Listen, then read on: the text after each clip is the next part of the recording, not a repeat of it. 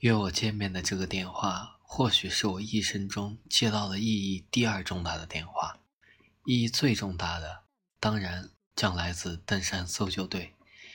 到那个时候，你爸爸和我之间的关系将会非常冷淡，一年最多通一次电话。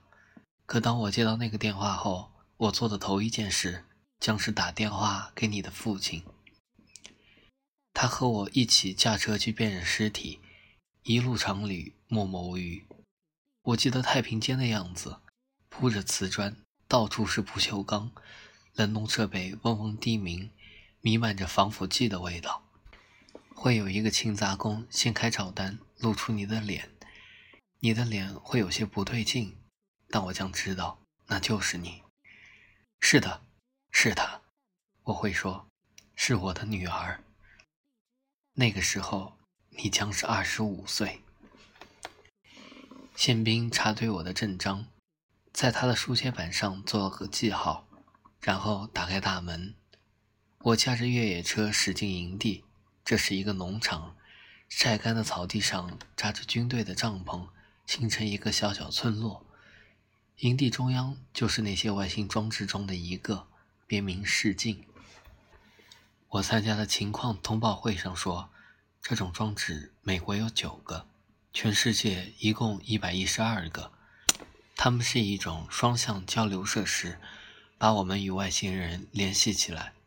这些外星人估计就是太空中的外星飞船上的一批。没有谁知道他们为什么不肯和我们面对面谈话，可能是怕照上狮子吧。每一个试镜都分配了一个研究小组，包括一位物理学家、一位语言学家。眼前这个就是我和盖雷·唐纳利的研究对象。盖雷在停车场等我，我俩绕过迷宫似的水泥障碍物，来到里面放着那个示镜的大帐篷前。帐篷外有一辆手推车，上面装满从大学语音实验室借来的器材，全是好东西。这些器材我提前送来，供军队检查。帐篷外还有三台摄像机，支在三脚架上，镜头对准帐篷的窗口。拍摄里头发生的一切，盖雷和我的一举一动都会受到无数人的审查，其中包括军队的情报机关。除此之外，我们还必须递交每日报告，在我的报告中还必须包括一份评估。我认为外星人掌握了多少英语？盖雷撩起帐篷站，示意我进去，进来看看吧。他用马戏团招来顾客的语气说。神奇的生物啊！上帝创造的绿色地球上从来没有出现过，包你大开眼界。只需微不足道的一毛钱，我嘟囔了一句，走进帐篷。这个时候，事情毫无变化，和寻常一块半圆形玻璃相似。它有十英尺高，直径二十英尺。试镜前，褐色的干草地上喷了一道弧形白线。标出试镜的激活区域，眼下这个区域里只有一张桌子、两把折叠椅，还有一条电源线连着外面的发电机。帐篷四周的支柱上悬着日光灯，发出低低的嗡鸣，和飞舞在热浪中的飞虫扑哧声混在一起。盖雷和我对视一眼，动手把载着仪器的手推车推到桌旁。我们刚跨过那道白线。视镜便开始渐渐转为透亮，好像有人在那层暗色玻璃后面慢慢燃起一盏灯。视镜给人造成一种神奇的纵深感，我感到自己可以一步步走进它里面。视镜彻底点亮后，看上去就像一个半圆形的房间，几乎可以乱真，这是透视的效果。房间里有几个很大的东西，可能是家具。但没有外星人。呼进后，墙上有一扇门。我们忙着把各种仪器连接起来：麦克风、声谱仪、便携电脑、扬声器。我一边忙着，一边不时瞄眼视镜，知道外星人随时可能露面。可即使这样，一个外星人当真出现时，我还是大吃一惊，跳了起来。外星人有七根长枝。从四周向中央浮凑，轴心处挂着一个圆筒，整个形体极度对称。七只中任何一只都可以起到腿的作用，同时任何一只也都可以当做手臂。在我面前这一位用四只腿走动，另外不相连的三只各自蜷在一侧。盖雷管他们叫七只桶。之前我看过录像，可现在还是瞠目结舌。他的七肢上没有明显的关节，解剖学家推测它们可能直接由脊柱支撑。不管支撑结构如何，七只桶们靠它们的七只活动自如、惊人的清畅流利。七条皱巴巴的只腿上是躯干，稳稳当当，像艘气垫船。七只桶的身体周围排着一圈眼睛，共有七只，没有眼皮。他走到刚才从那里进来的门口，发出一声短促的、像溅水声似的声音，接着又回到试镜里的房间中央。后面跟着另一个锡纸桶，这一系列动作中，他根本没有转身，真怪，但完全符合逻辑。他身体各个方向上都有眼睛，任何方向对他来说都是正前方。盖雷一直注视着我的反应，准备好了？他问。我深吸一口气，差不多了。我从前在亚马逊河流域做过大量实地语言考察。但那时总能通过其他语言沟通。有时我的调查对象中有人懂得葡萄牙语，我可以用这种语言和他交流。有时可以事先从传教士那里得到有关当地语言的介绍。现在生平头一回，我只能依靠一种语言做单向考察。这种事从理论上来说倒是简单。我走向试镜，对方一个七只桶做出了相同举动。试镜里的形象清晰到让我有点毛骨悚然的地步，我甚至能看清他灰色皮肤上的纹理，一圈一圈的螺纹皱起来，像灯芯绒。通过试镜嗅不到对方的体味，整个心情于是更加怪诞。我指着自己，缓慢地说：“人。”我又指向盖雷，“人。”接着我挨个指向七只桶，说：“你们是什么？”没有反应，我又试了一次，然后再试了一次。一个七只桶用一只指向自己，枝端四个指头紧紧并在一起，算我走运。有些种族的人用自己的下巴示意。如果七只桶也像那样，而不是用它的枝，那我简直无迹可寻，也不知从何入手。我听见一声短促的震动音。看见他的身体顶端一个褶皱的孔道颤动了一下，他在说话。接着，他指向他的同伴，又发出一声震动音。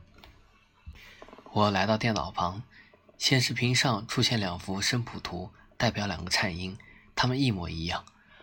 我标出一幅声谱图，准备重播。我指向自己，重新说道：“人。”持枪盖雷，又说了一遍。然后我指着七只桶。通过扬声器播放出刚才标出的那一声颤音，那个七只桶发出更多的震动音。声谱图显示，这一组音的后一半看上去像是第一次那个震动音的重复。如果我们将第一次发音标记为震动音一，那么这一次的一组音就是振动音二加振动音一。我指着试镜里的一个物体，可能是七只桶的椅子吧，问。那是什么？七只桶顿了顿，指着那把椅子，又发了一个音。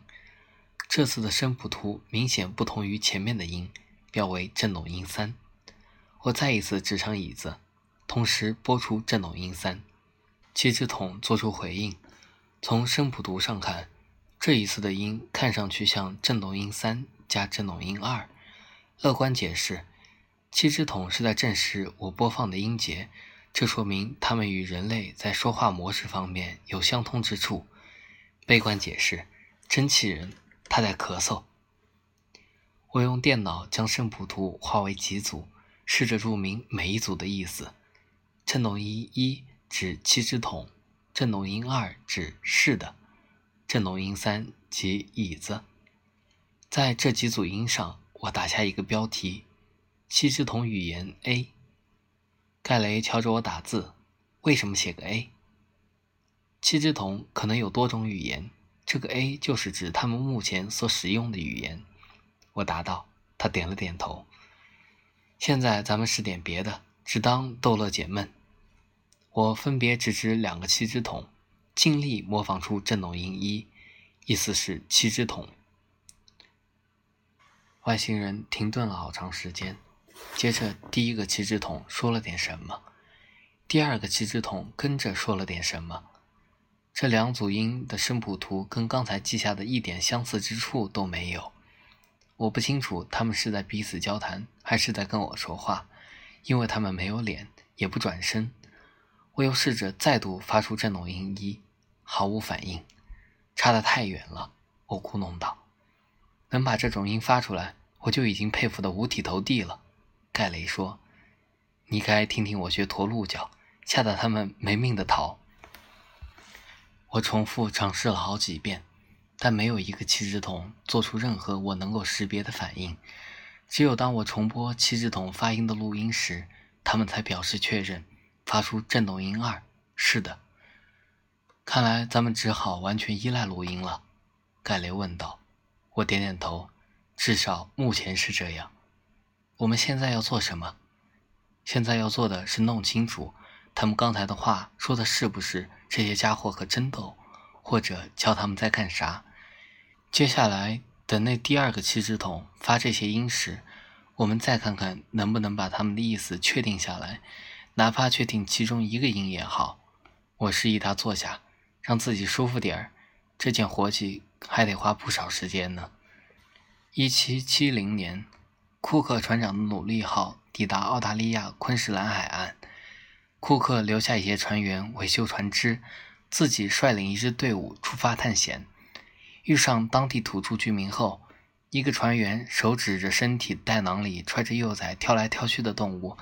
问一个土著：“这东西叫什么？”土著说：“kangaroo。”从此以后，库克和他的手下便用这个词称呼这种动物。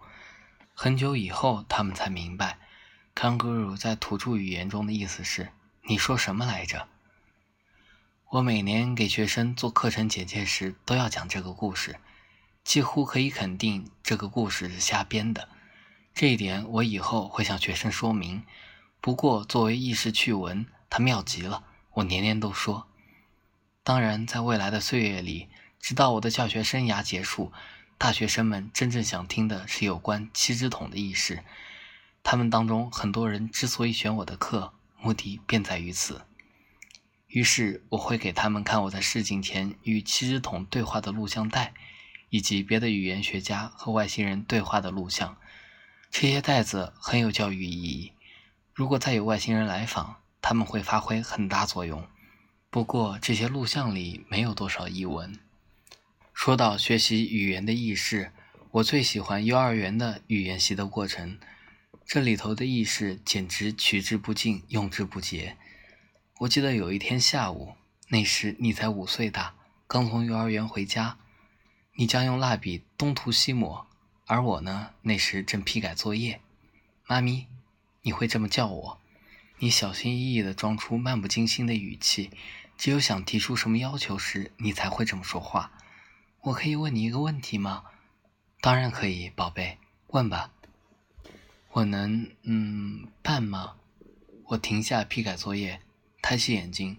你说什么？幼儿园里，沙朗说他会当伴。真的？他跟你说过什么伴吗？他姐姐要出嫁了。他说。嗯，只有一个人可以。嗯，伴就是他。哦，我明白了。你是说沙朗要当他姐姐的伴娘？对了，就是这个。我可以当伴娘吗？我和盖雷走进充当针对这一事情的行动中心的活动板房。屋里的情形好像在准备一场大进攻或者全面撤退。大堆剃着板刷头的军人围聚在这个地区的大地图前。其他人则坐在体积庞大的电子仪器前，对着通话器叽里呱啦。我们被领到韦伯上校的办公室，这个房间位置靠后，有空调，很凉爽。我们将第一天的结果向上校做了汇报。好像没多大进展。他说：“我有个想法，可以加快速度。”我说：“但前提是你批准我们使用更多的设备。你还需要什么设备？一台数字摄像机，还有一台大屏幕电视。”我给他看一幅图，上面画着我想象的设备。我的想法是通过文字书写的方式来探索他们的语言。我把写下的文字显示在屏幕上，再用摄像机摄下他们写下的文字。我希望七只桶会照搬我们的方法，做出同样举动。韦伯上校怀疑地看着我画的图，这样有什么好处？迄今为止。我都是通过扬声器与他们做口头交流，这种方法一般针对没有文字的纯口头语言。我想七只桶肯定同我们一样，也有文字表述，那又怎么样？如果七只桶的语言中存在书写系统，那么他们的文字一定存在某种前后连贯的规律。对我来说，分辨字形比分辨音位容易得多。前者就像从一段印刷出来的句子中辨别字母，后者则相当于在对方说话时同时听出各个字母。